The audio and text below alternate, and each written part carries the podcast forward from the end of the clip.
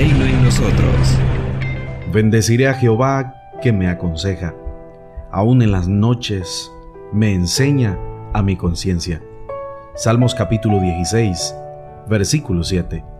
En este salmo de súplica individual, el salmista manifiesta abiertamente su gratitud al Señor. Expresa su regocijo por su ayuda y su confianza en que Dios tiene todo bajo control. En los versículos 1 al 4 se halla la declaración de fe del salmista, quien clama al Señor y, al mismo tiempo, expresa su confianza en Él. Uno de los beneficios de los momentos difíciles es que llevan a la persona a depositar toda su confianza en el Señor, porque no queda ninguna otra esperanza, ni ningún otro refugio.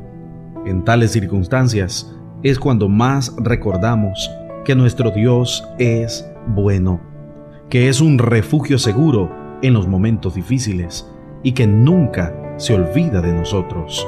El salmista descansa en la soberanía de Dios, pues reconoce que fuera de Él no hay ningún bien. El Señor está atento a todas las cosas y lo dispone todo para el bien de los que le aman. Romanos capítulo 8, versículo 28. La expresión libaciones de sangre, verso 4, quizás sea una referencia a ritos idolátricos practicados por los cananeos, en los cuales ofrecían sangre humana como ofrenda a sus dioses. En los versículos 5 y 6 se afirma que la fortaleza del salmista es el Señor, quien es su mejor herencia. La copa de vino se distribuía entre los comensales como símbolo del destino de la suerte que le tocaría a cada uno. Las cuerdas eran utilizadas para medir y distribuir las posesiones. La porción que le ha correspondido al salmista es Dios mismo. Por eso puede descansar confiado, pues teniendo a Dios de su lado, no hay nada que temer. En los versículos 7 al 11, el salmista habla de su esperanza.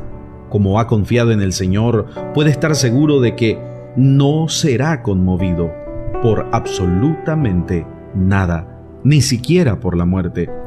El salmista se alegra al saber que Dios mismo es quien lo instruye, lo corrige, lo guía y lo lleva al mejor lugar. Como un buen pedagogo, el Señor aprovecha el descanso para impartir sus instrucciones.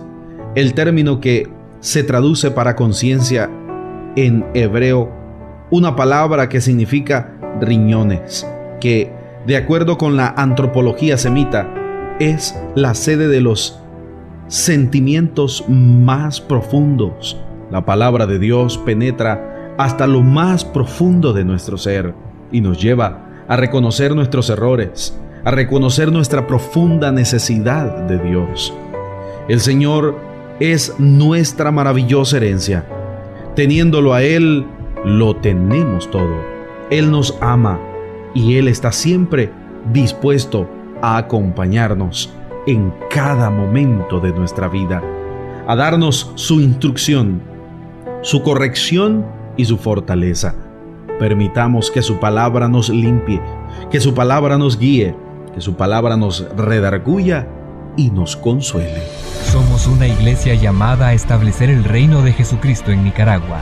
Nuestra misión es predicar las buenas nuevas de salvación a toda persona, evangelizando discipulando y enviando para que sirva en el reino de Jesucristo.